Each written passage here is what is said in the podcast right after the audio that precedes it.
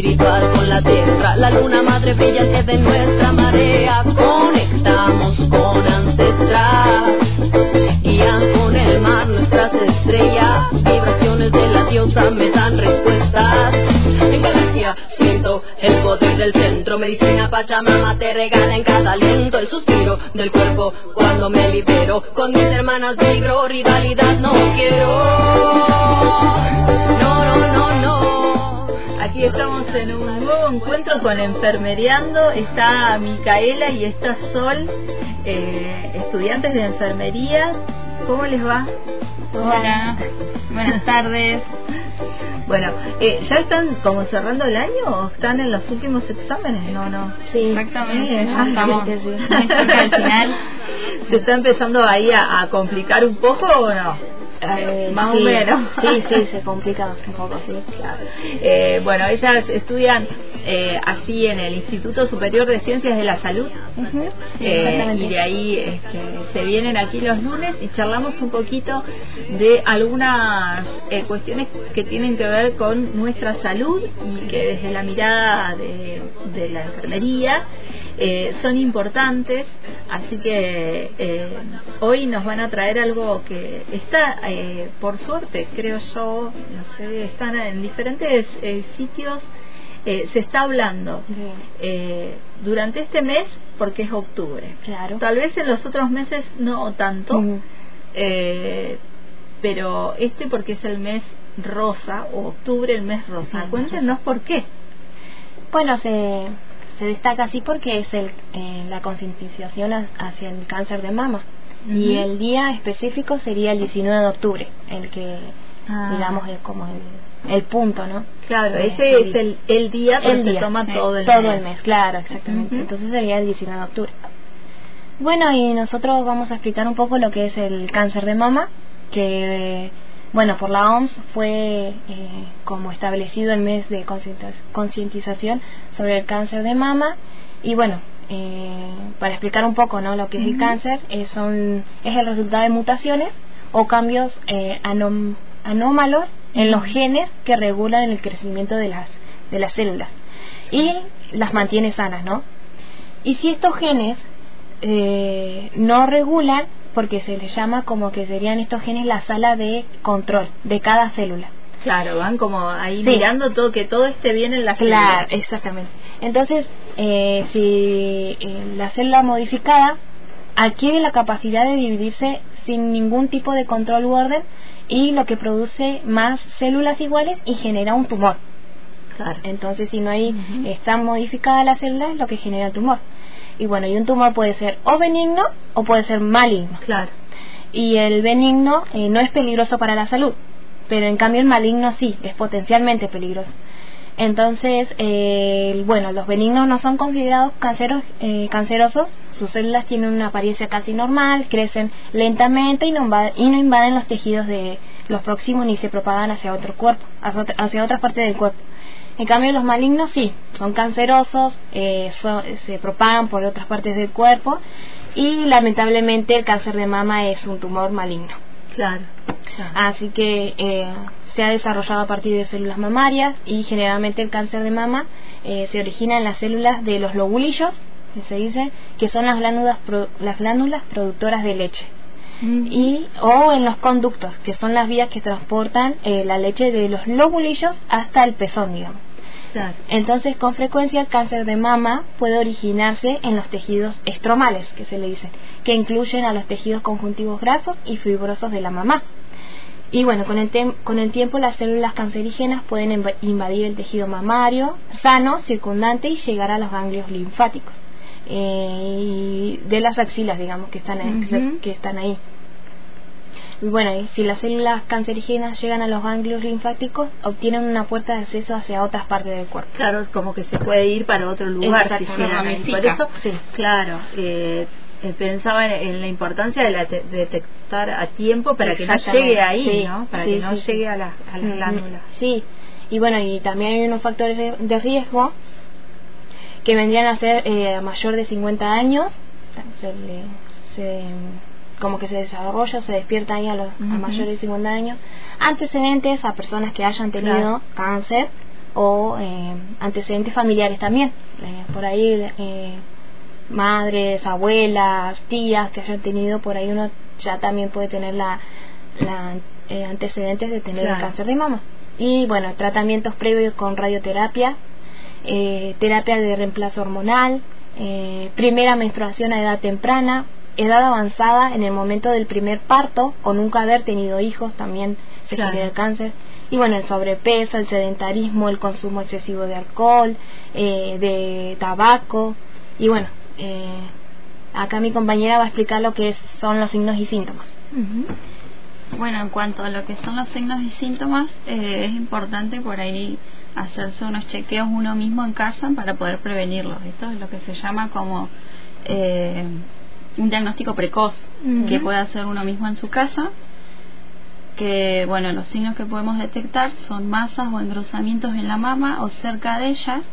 También puede ser debajo del área de los brazos, podemos Claro. sentir como en la parte en la zona de las axilas cambios en el tamaño de la forma de la mama, es importante también ver la simetría de cada mama. Pueden haber hoyuelos o arrugas en la piel de la mama, puede encontrarse también el pezón hundido, puede haber líquido que sale de la mama, especialmente si es sanguinolento, es como una alerta, no tendría que salir líquido. Claro, no tiene que salir No. nada. Piel con escamas o piel roja, también puede estar inflamada el área del pezón o la areola. Hoyuelos en la mama parecidos a lo que es la piel de la naranja, así tal cual como la, Ah. la piel de la naranja. Eso se puede encontrar también en la mama, lo cual no, no es un buen indicativo. Bultos internos, eh, protuberancias o bolitas exteriores que notemos, asimetría, como dije recién, en las mamas, por ahí eh, puede haber algún signo de que se note mucho más en una mama que en la otra. Claro. Deformaciones en la mama, picazón o ardor también podemos sentir. Y en cuanto a todos estos signos de alarma, por ahí lo que es, eh, como explicaba el diagnóstico precoz, el autoexamen de mama, que se puede realizar en casa. Cada una puede realizarlo en su casa y hay que tener unos datos antes de, de realizárselo, ¿no? Examinar, por ejemplo, las mamas una vez al mes. Tener en cuenta que habitualmente las mamas cambian en el ciclo menstrual Claro. por ahí van a estar un poco más hinchadas, más adoloridas. Eh, realizarse el autoexamen tres o cinco días después del comienzo del periodo, Mm. por esto mismo de que el ciclo menstrual las cambia. Claro. Eh, si se está en la etapa de menopausia, por ahí se debe fijar un día al mes y realizarse el examen. Siempre el mismo día. Claro, siempre el mismo día. Por este caso, bueno, que en la menopausia no es la ausencia de la menstruación. Los pasos, bueno, que podemos realizar en casa es básicamente nos ponemos frente a un espejo con buena iluminación, lo que puede ser el baño. Colocamos los brazos a los lados sobre la cadera Y observamos en el espejo directamente la mama. Lo primero que vamos a observar va a ser lo que es el contorno y la simetría de cada mama, si se ve diferente, solo con la vista, la observación. Buscamos cambios en la piel, como la textura, si observamos protuberancias, bolitas, todo esto que nombré, hoyuelos, arrugas, que se ven diferentes en la piel. Después, bueno, hay que revisar también la forma del pezón, si nosotros lo vemos hundido diferente o si hay presencia de secreciones, solo observando Claro. frente al espejo. Y se vuelve a repetir esto mismo, pero con los brazos encima de la cabeza. Eh, levantamos los brazos en la cabeza y mirándonos frente al espejo volvemos a repetir. Solo con la observación. Ya después, lo que se puede realizar también es acostado sobre la cama boca arriba. Se va a colocar la mano debajo de la cabeza y con la mano que queda libre, utilizando tres dedos, se va a hacer una presión suave sobre la mama y van a hacer, eh, se realizan movimientos circulares pequeños, digamos como el tamaño de una moneda, y podemos ir eh, de arriba hacia abajo pasando por toda la mama y de afuera hacia adentro en dirección al pezón, o también en forma de espiral, comenzando de lo que es afuera hacia adentro del pezón. Claro. Y, y así poder detectar cualquier cosa que nosotros notemos que sea un bultito, que hay algo raro, todo eso se puede ir con el médico y bueno, de la misma forma también te va a hacer un examen que va a ser en el consultorio y ya sea por chequeo o porque se ha encontrado algo diferente, te puede mandar a hacer lo que es una ecografía mamaria. Eh, También está el, el examen que es, digamos, más exacto, que es una mamografía, que es una radiografía en la mama, que seguramente ya se la han hecho la mayoría. Claro, esperamos que la escuchantada del otro lado se haya hecho eh, la mamografía, sino eh, la ecografía mamaria también. Claro. Digamos que creo que es algo más común.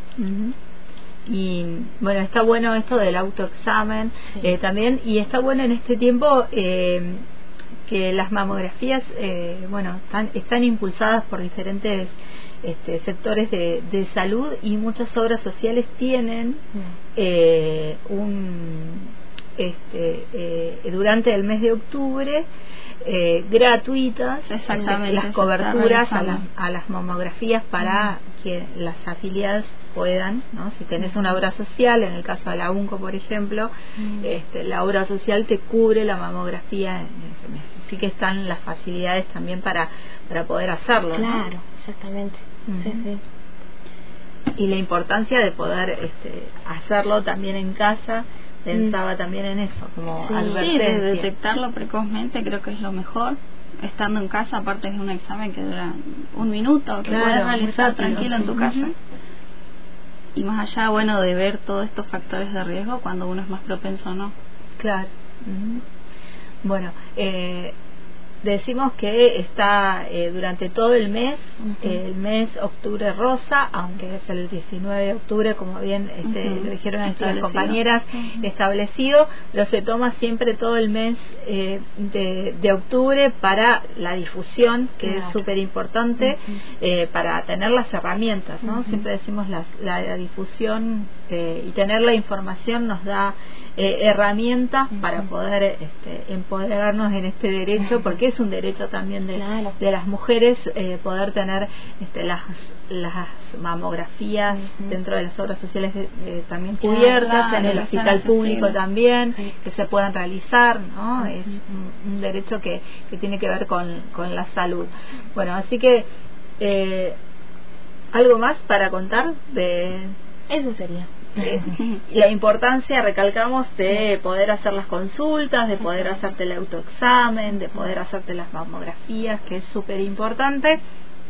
Así que, Micaela y Sol, gracias por, por venirse hasta la radio a traernos esta, esta información tan importante en este mes. Bien. Y si estás dentro de la escuchantada y todavía no te hiciste estos exámenes, bueno, acércate a cualquier sí, este, centro de salud uh -huh. eh, y allí te van a poder informar cómo hacerlo, ¿no? En la salita, la conocida sí, salita. Sí, sí, sí, el CAPS.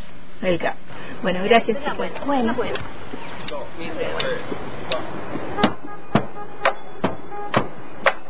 El hilo invisible.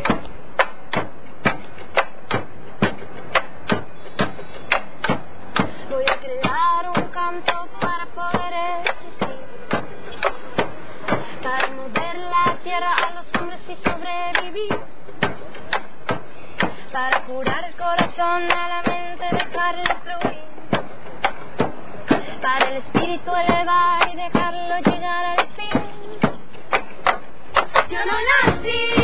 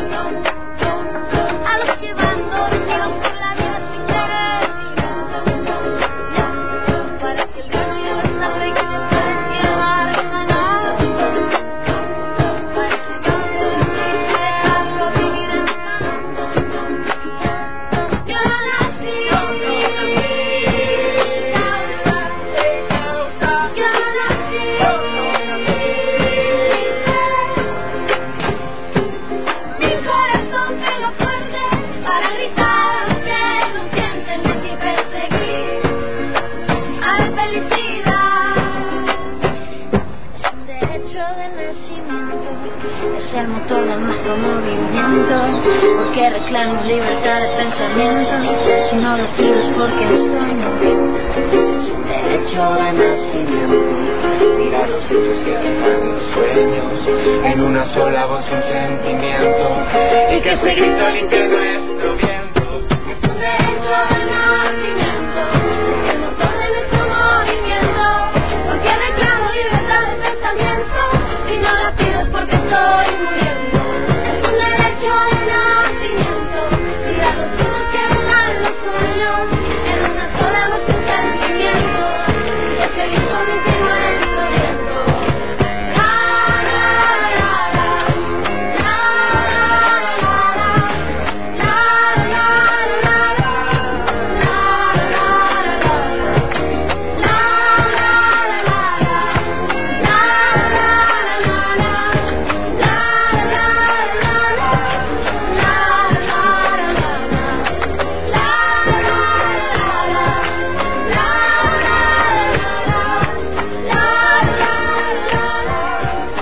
Estábamos escuchando a Natalia Lafourcade con Un Derecho de Nacimiento.